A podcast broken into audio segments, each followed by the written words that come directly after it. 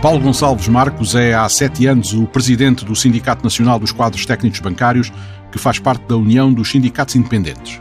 Quadro superior do Novo Banco desde 1995 e professor da Universidade Católica Portuguesa, onde ensina marketing de estratégia, ele faz parte dos órgãos sociais de instituições particulares de solidariedade social. É licenciado em Economia pela Universidade Católica Portuguesa e mestre em Gestão pela Universidade Nova de Lisboa. Viva Paulo Gonçalves Marques, bem-vindo à Vida do Dinheiro. O governador eh, do Banco de Portugal tem defendido a subida das taxas de juros praticadas pelos bancos na remuneração das poupanças como forma de controlar a inflação. Mário Centeno adianta que esta é uma função social dos bancos. Partilha desta posição? Concordamos. Nós normalmente não estamos de acordo com muitas coisas que diz o senhor governador, mas, mas neste caso o diapasão é. Estamos em comum. É óbvio que os bancos prestam uma função social e por isso são alvo de uma regulação especial e por isso têm uma licença que na prática permite criar moeda e com isto fazer girar a economia.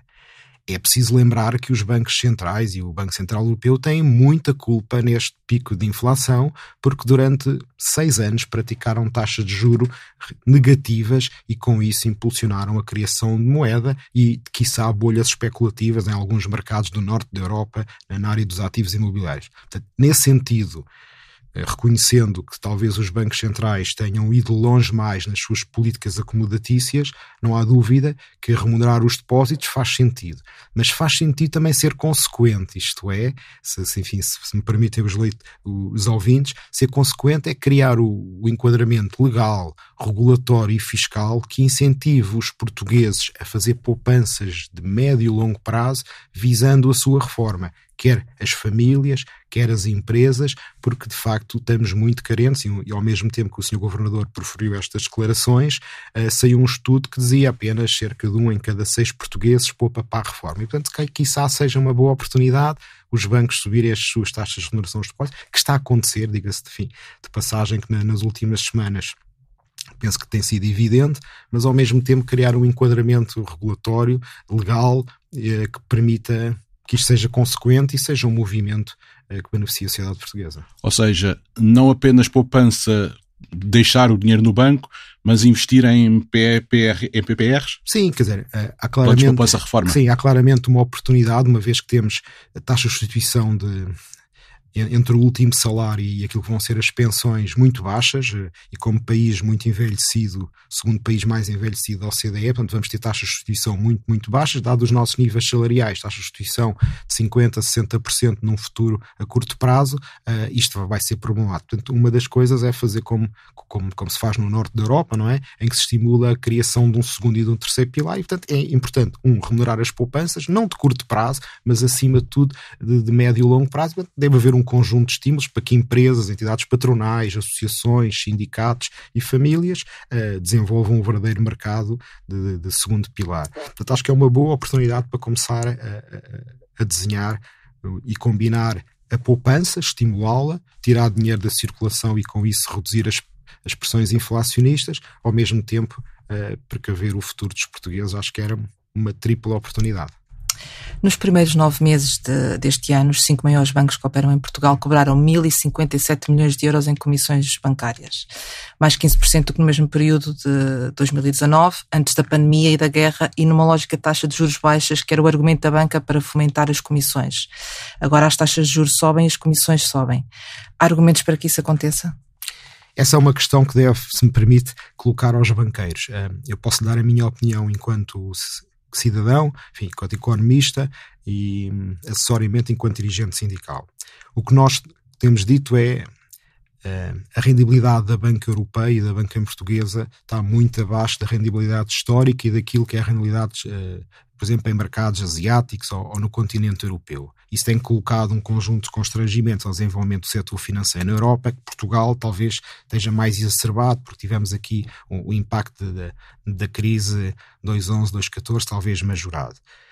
De facto, cobrar comissões quando refletem serviços prestados, eu acho que somos todos a favor.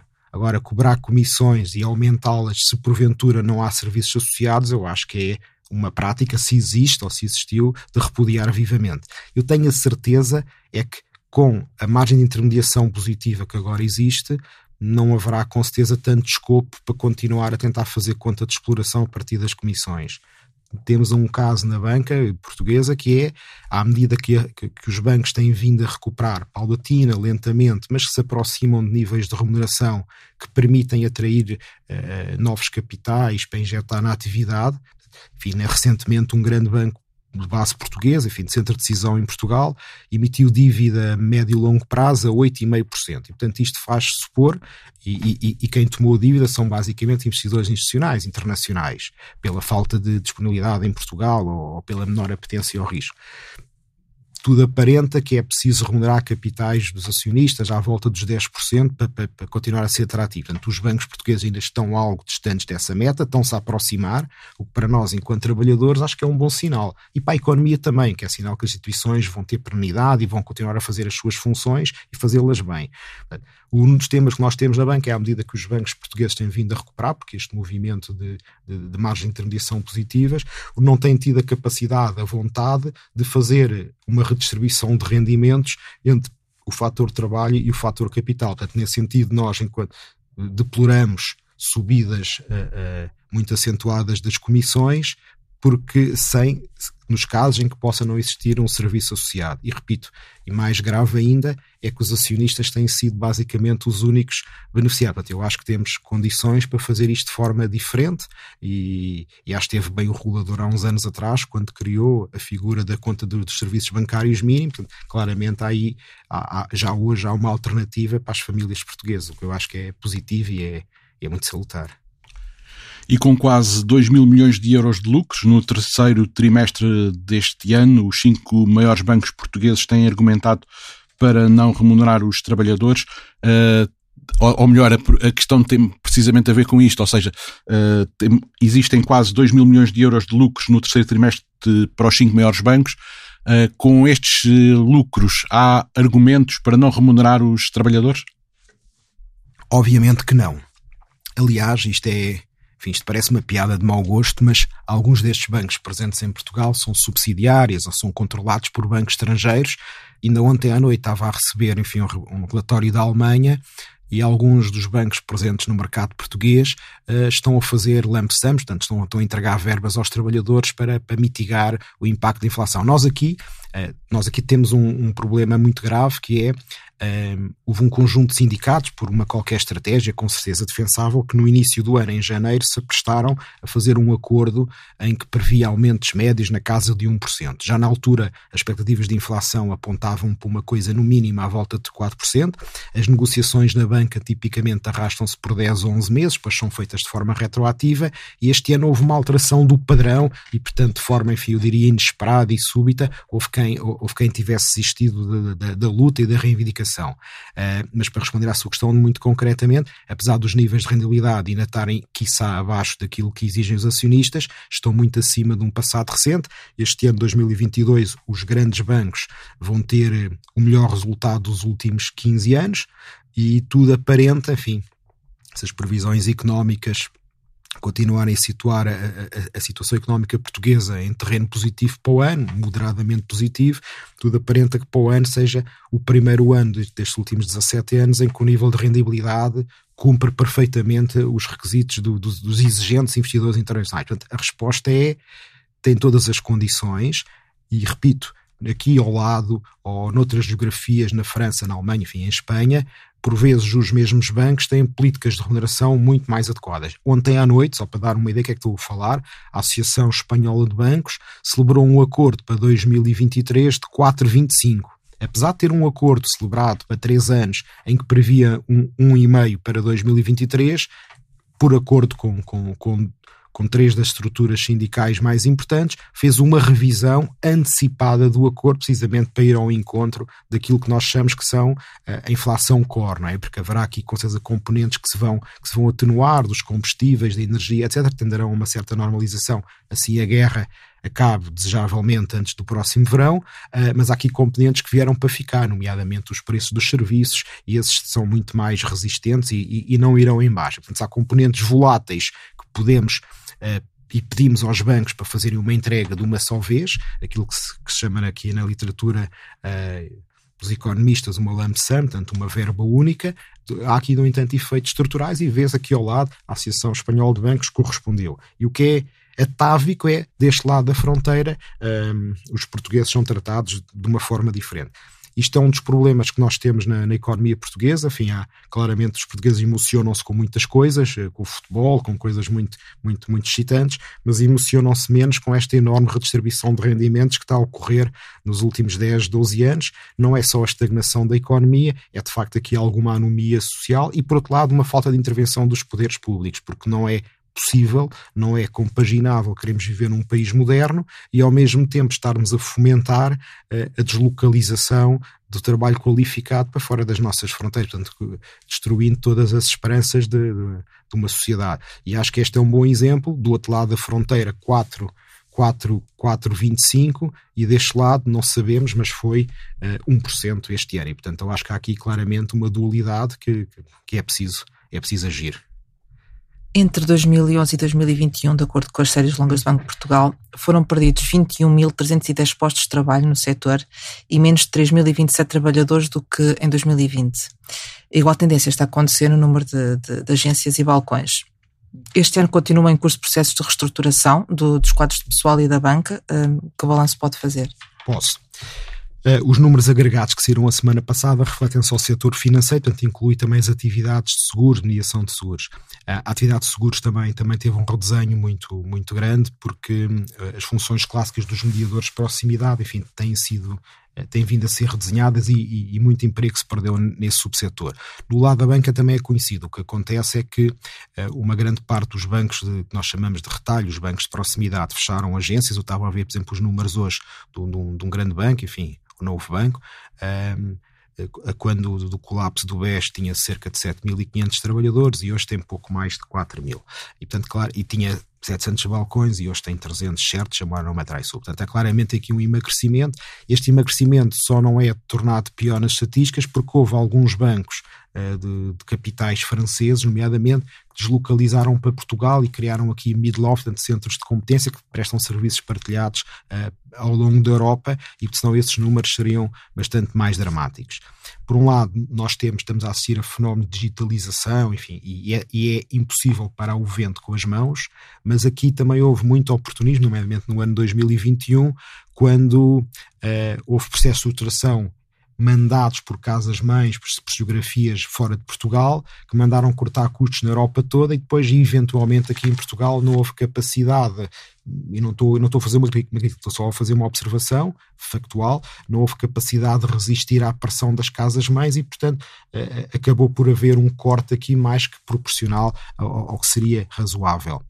Eu acho é que se eh, em 2021 o pretexto seria no pós-pandemia, no retomar do mercado de trabalho, eh, eh, as estruturas teoricamente para alguns banqueiros estavam redundantes. em 2022 não há dúvida que os bancos estão enxutos, a rendibilidade está a subir, as perspectivas são boas e portanto, nada justifica que continuem estes processos. Até porque ao contrário do, do, do que se pensou, não é? de, de alguns arautos da desgraça, a digitalização veio para ficar, mas já começou há 18 ou 19 anos. E, e, assim como as pessoas continuam a ir aos supermercados, continuam a ir ao seu balcão para contratar um crédito à habitação, ou as empresas para contratar uma linha de crédito para renovar, enfim, é claramente continua a haver três ou quatro momentos, mal comparado, não é? Uh, mesmo os não muito crentes continuam a ir à igreja nos batizados e nos funerais e nos casamentos, e portanto continua a haver um conjunto de, de, situações em que se requer a presença cara a cara, e portanto as agências, os gestores de proximidade continuam a ser importantes. Não vejo razão nenhuma para que o movimento continue. Bem pelo contrário, vejo cada vez mais localização de postos de trabalho qualificados de outras geografias para Portugal, onde a mão de obra, enfim, os trabalhadores portugueses são qualificados, são resilientes e parece que são bastante mais mal pagos do, do, do que esses mesmos empregos em, em, em, em Munique, em Frankfurt ou em Paris. Diz que nada justifica que continuem os processos de reestruturação. Uh, está em causa a paz social na banca? Olha, em 2021, portanto, em 2021 houve três greves na banca uma greve na Caixa Geral de Depósitos, a que aderiram três dos seis sindicatos, uma greve no Banco Santander TOTA e uma greve no Milênio BCP, e nestes dois últimos aderiram os sindicatos todos. É a primeira vez, foi a primeira vez desde 1987 em que foi decretada uma greve em uníssono por todas as estruturas, quer os sindicatos independentes, quer os sindicatos afetos às centrais político-partidárias. Uh, eu não, não antevejo que 2022 está quase a acabar e 2023 não, não, não vejo que haja necessidade. Agora, isto é, não, não, não, não, imagino que seja necessário fazer processo de despedimento, não, não, não parece que é minimamente aceitável, portanto, nunca será razoável, mas nem sequer é, não há qualquer plausibilidade. Agora, os bancários têm, estão num ponto de ruptura, não é? Depois de uma inflação de 10%, os bancos a duplicar os resultados em 2022 e tabelas salariais a ser atualizadas, melhor, negociadas com quem representa menos de metade dos trabalhadores e que aceitam aumentos médios entre 1 e 1.1, uh, Estamos a falar de perdas de superiores a um mês num só ano. E, portanto, se para o ano não houver uma, uma séria reivindicação, se os sindicatos não, não, não, não se unirem e se os trabalhadores não, não, não impulsionarem e não exigirem das lideranças sindicais firmeza de atuação, então vamos ter uma outra enorme perda de rendimentos. E, portanto, nós tivemos durante o período da Troika, em que foi preciso fazer sacrifícios, todos os portugueses, o Dr. Vítor Gaspar alertava que era um enorme aumento de impostos. Pois este ano, genericamente, os trabalhadores portugueses já perderam mais do, do, do, seu poder de compra do que durante o enorme aumento de impostos. E os trabalhadores bancários acho que não foram a exceção, aliás, se me permitem, são talvez dos setores mais sacrificados. E, Portanto, este é um grito da classe média. Eu, eu imagino que, que 2023 vai ser um ano muito combativo para, para responder à sua questão.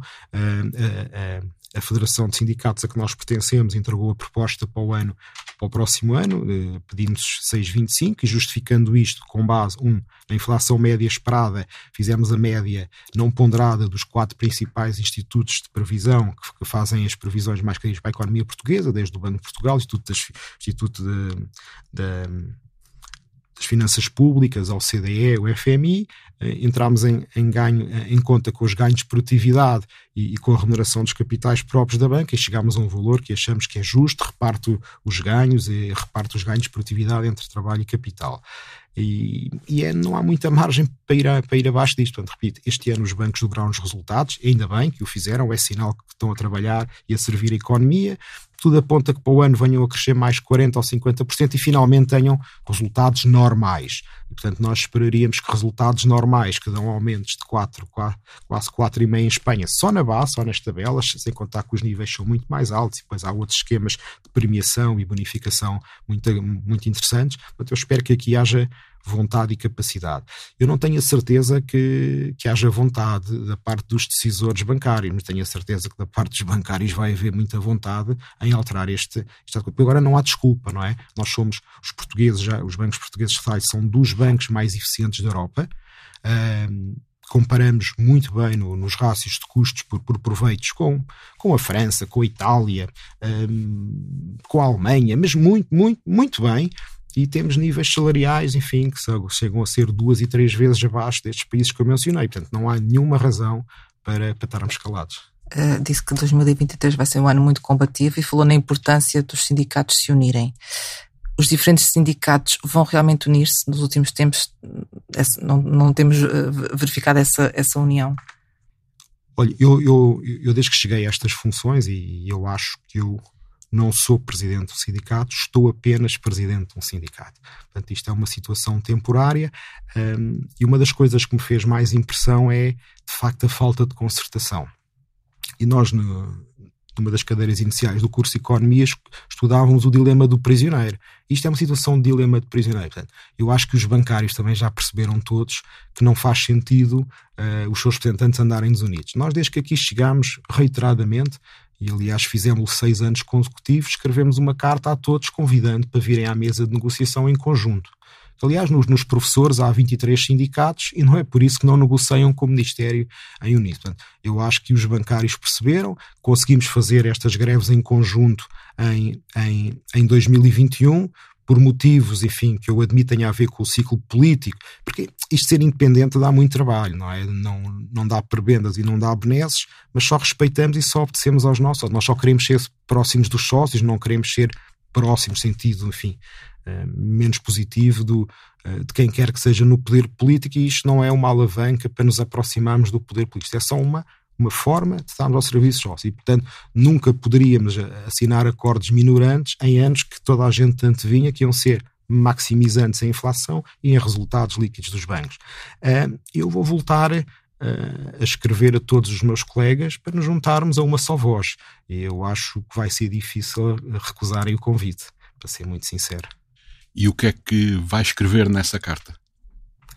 O que tenho feito ano após ano uma mesa comum de reivindicações, uma plataforma para fazermos uma exigência razoável, é? isto são tal coisas razoáveis, e, e, para falarmos uma só voz, e acima de tudo para que ninguém tenha a tentação de fazer acordos que não, que não beneficiam o longo prazo. Os dirigentes sindicais, como qualquer dirigente de qualquer associação, têm que ter uma visão de longuíssimo prazo que não é compatível com ciclos político-eleitorais. Não pode ser. E por isso os sindicatos devem ser e têm que ser independentes e só responder aos seus sócios.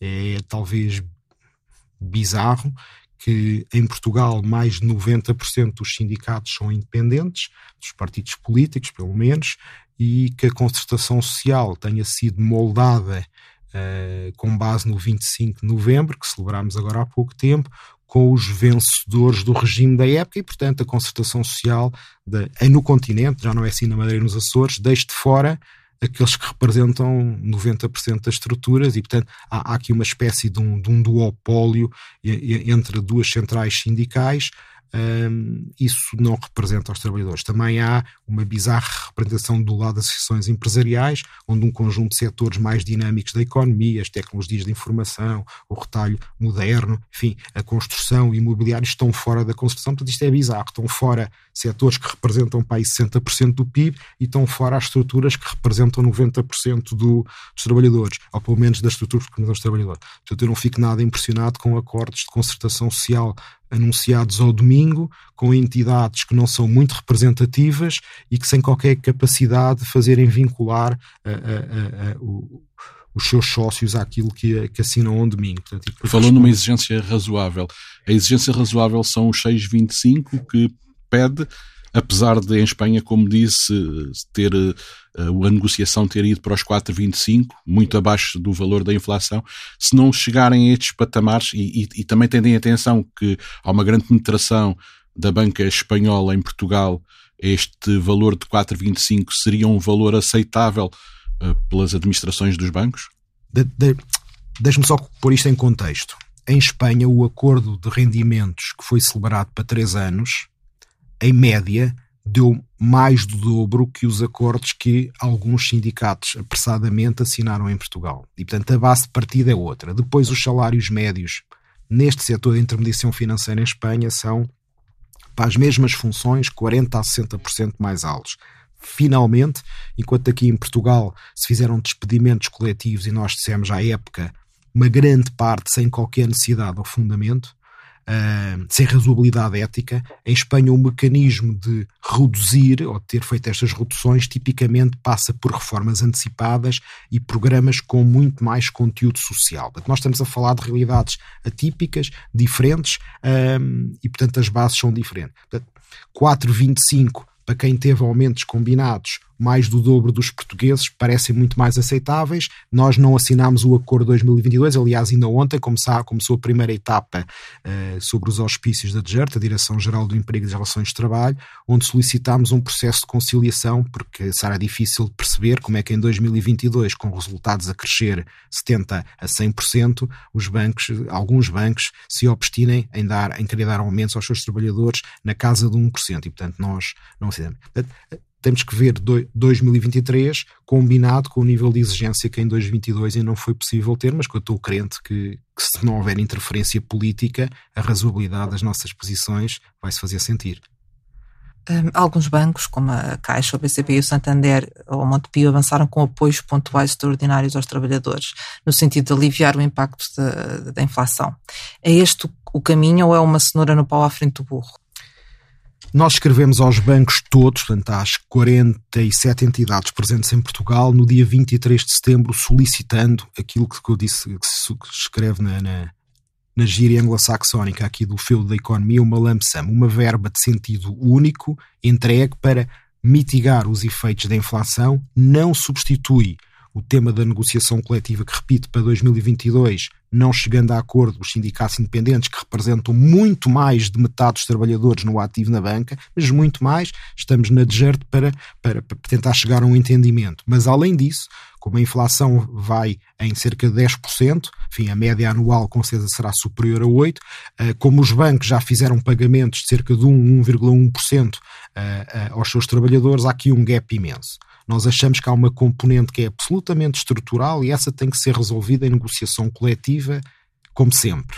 E há uma componente que a todos nos apanhou de surpresa, que foi esta alta dos preços da energia e, e dos combustíveis. E essa ainda que vá regularizar, é o que nós desejamos, e há sinais nas últimas semanas que isso está a acontecer, o que é certo é que ao longo destes últimos sete meses os portugueses viram o, gás óleo subir de 1.6 para 2 e andaram a pagar um 7, um 8, um 9, 2 durante estes longos meses, isso é o que nós estamos a dizer. Portanto, a lump sum não substitui, mas é por uma situação urgente em que os trabalhadores genericamente perderam um mês de salário em nove meses. É? é? uma forma das empresas que têm capacidade, e no setor financeiro essa capacidade existe este ano, fazerem uma medida de boa vontade e de mitigação. Não substitui, não é um caminho estrutural, mas é claramente uma medida de conjuntural. Desde que nós escrevemos essa, essa carta, tivemos reuniões com, com vários bancos, vários têm-se mostrado disponíveis e têm feito movimento. Nós fizemos um comunicado ainda hoje de manhã, uh, chamando a atenção para os bancos que ainda não fizeram o movimento. Portanto, há, há, há cinco bancos, uh, eu diria o maior banco da Europa, o terceiro maior banco da Europa, que ainda não fizeram, estão presentes em Portugal, e ainda também dois bancos no, no, no top 5 do, dos bancos de retalho que não fizeram esse movimento, mas apraz-me registar, por exemplo, entidades Uh, já vários fizeram, eu, eu, não queria ser injusto, posso, posso citá-las todas, mas acho que não vale a pena. Mas apraz-me registar que, por exemplo, bancos de cariz local, com, com mais caixas de crédito agrícola mútuo, que eras do, quer as integradas no SICAM, quer na Agrimuto, fizeram apoios substantivos, perto dos seus trabalhadores, perto das suas comunidades. Eu acho que esta é a forma de gerir, é perceber os problemas das pessoas com quem, com, com, com quem os dirigentes trabalham. Vejo com, com alguma estupefação como é que dois grandes bancos de retalho em Portugal e três entidades gigantescas à escala pan-europeia eh, não fazem em Portugal. Uma, uma destas entidades, enfim, uma, um banco estrangeiro, no seu país de origem fez uma lump sum de 1.200 euros e um aumento extraordinário de mais 3% nas tabelas. E aqui uh, nem responde às cartas nem aos pedidos de audiência que, me, que enviámos. Portanto, eu acho que nas próximas semanas vamos ter claramente, começámos, mas vamos ter claramente que chamar à responsabilidade social destas empresas e, e alertar a opinião pública, se for necessário. Enfim, eu, eu, eu julgo que isto se pode resolver com bom senso e tranquilidade, mas, quer dizer, os portugueses não podem ser uma versão moderna de, da escravatura do século XVI. Não, isso não faz sentido nenhum. Estas ajudas pontuais e extraordinárias também têm sido uh, feitas, também sido realizadas pelo Estado. Uh, como é que eh, vê este, este apoio do Estado, da parte do Estado, para os, neste caso, para os contribuintes? Olha, eu vejo muito bem e, e sou insuspeito, mas vejo muito bem. Eu vejo muito bem. Uh, Acho que devia haver um, apoio muito mais vigoroso aos trabalhadores que têm que fazer deslocações pendulares uh, para ir trabalhar. E, e, outros países têm apoios mais generosos, têm uma política de subsidiação do transporte público muito mais vigorosa e nós temos muitas condições para fazer mais e melhor, primeiro. Depois, o apoio dos 125 euros é com certeza bem-vindo, mas vamos ser sinceros, era possível e teria sido desejável ir mais além. Repito, vários países europeus foram muitíssimo mais além e uh, o disparado da atividade económica em 2022, com uma retoma inesperada, felizmente, muito vigorosa do turismo e das receitas do IVA, permitiu ao, ao Sr. Ministro das Finanças uh, ter enfim, um tesouro de guerra, que obviamente, gerindo com, com parcimónia com cautela, com, com, como nós esperamos, teria sido possível ir muito mais além. Portanto, anunciar estes apoios já no final do verão era possível ter feito antes e de, e de, e de volume muito superior. Uh, também já agora, se me permite, enfim, uh, também uma medida que nós em devido tempo saudámos foi o o Decreto-Lei 57C 2022, uh, publicado no início de outubro, sobre o complemento extraordinário aos, aos pensionistas. Nós aplaudimos a, a, medida, enfim, a oposição e a comunicação social farão o trabalho que têm que fazer, e, mas nós aí só temos uma discordância, uma discordância que vamos levar às últimas consequências, que é ficaram fora, portanto, num universo de 3 milhões 160 mil pensionistas, ficaram fora 50 mil Uh, reformados, pensionistas bancários, que não têm culpa nenhuma de terem sido bancários, pelo contrário, têm muito orgulho. Em 1935, a União Nacional, enfim, um Estado no mínimo autoritário, criou os grêmios, portanto, fundiu trabalhadores, sindicatos com concessões patronais e criou caixas de previdência para um conjunto de profissões, entre as quais as de jornalistas, advogados, solicitadores, bancários, trabalhadores do comércio, etc. A partir, portanto, os trabalhadores bancários foram integrados nessas caixas de previdência, não foram consultados, que eu bem me lembro, e bom, muito bem, está feito. Em 76 foi criada a Segurança Social e ficou prometido que todos seriam integrados. Mas houve dificuldades técnicas, é o, é o que diz o relatório do Grupo de Trabalho da altura, e não foi possível integrar os bancários. E depois não foi possível 82, isto arrastou-se até ao início de 2009 e em 2 de março de 2009 sai um diploma que diz que a partir do dia seguinte todos os novos bancários que entraram no setor passavam a ser segurança social. Muito bem, isso resolveu já algum tema, mas ficaram ficaram por resolver aqueles que, entretanto, se foram reformando. Em 2011, no dia 31 de 12 de 2011, passaram para a Segurança Social as responsabilidades para com as pessoas dos bancários estavam reformados nessa altura, deu muito jeito para compor o déficit, para pagar uh, à indústria farmacêutica, uh, os medicamentos dos hospitais, deu muito jeito para, para não entrar em procedimento excessivo, foram 6.100 milhões uh, que passaram para a Segurança Social e, portanto, nessa altura quase 40 mil bancários foram assim integrados.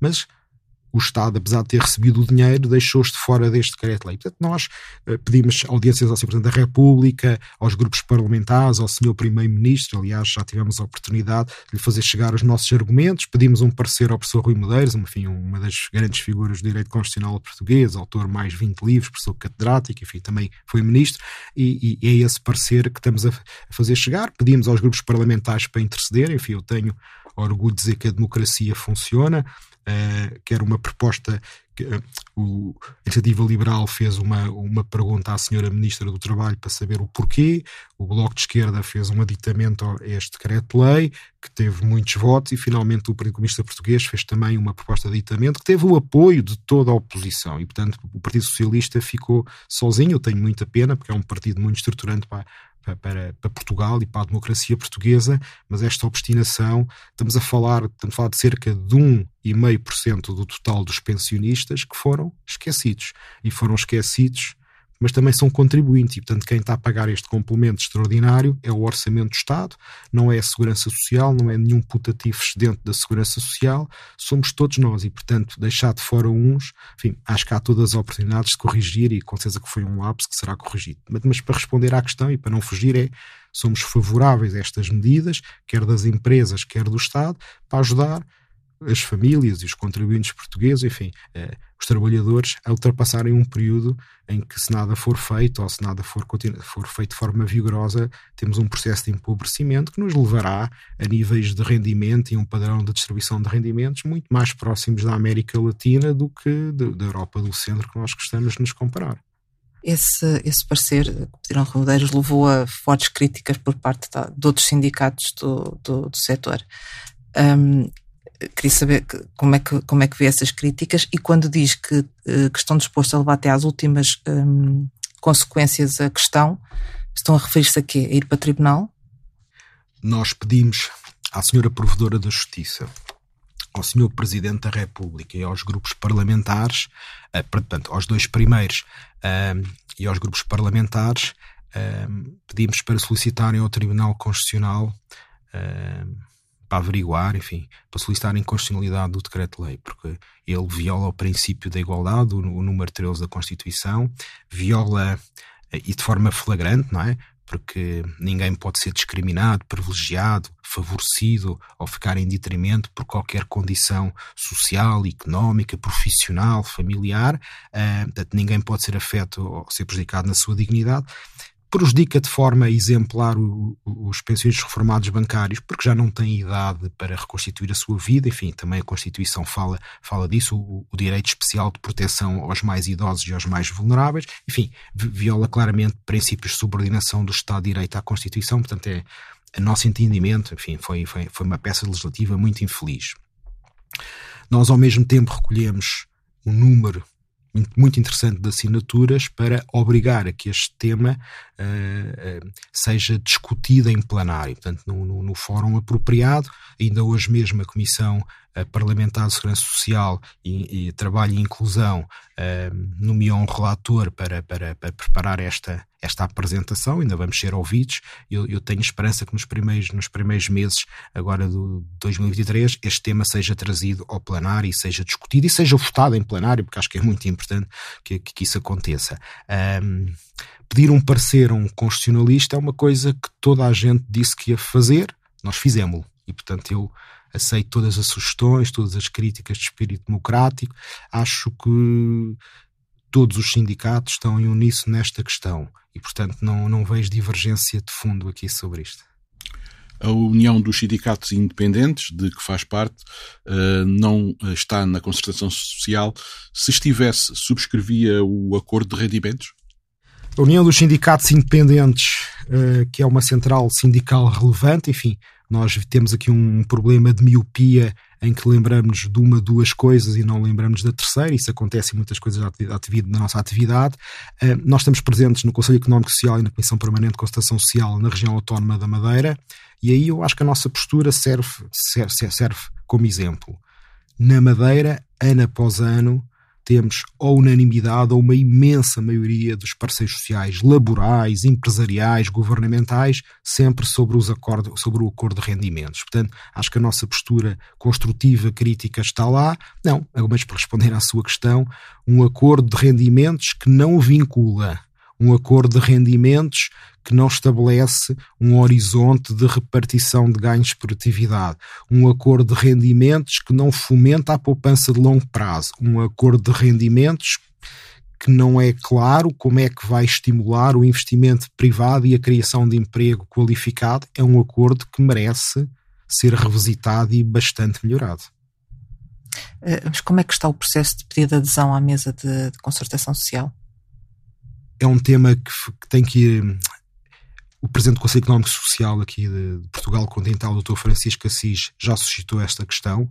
Existem um, um, conjunto de entidades significativas, quer do setor empresarial, quer admito no lado laboral, nós pelo menos, que julgamos que devemos estar presentes no Conselho Económico e Social, aqui a, a versão de Portugal Continental tem um planário com cerca de 50 entidades eu tenho a certeza que uma boa parte delas têm menos membros e menos representatividade que os sindicatos independentes. Portanto, este é um processo legislativo tem o seu, e, e, e tem que ser eh, votado por, por, por maioria de dois terços. Não tenho a certeza que o desfecho seja diferente do que foi nos últimos 20 anos. Nós há 20 anos continuamos a tentar.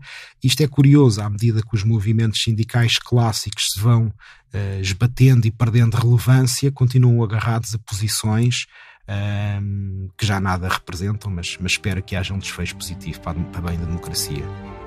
Obrigado, Paulo Gonçalves Marcos, por esta entrevista A Vida do Dinheiro. Pode ler tudo no Dinheiro Vivo, que sai nas bancas este sábado, com o Diário de Notícias e o Jornal de Notícias, e pode ouvir quando quiser em tsf.pt.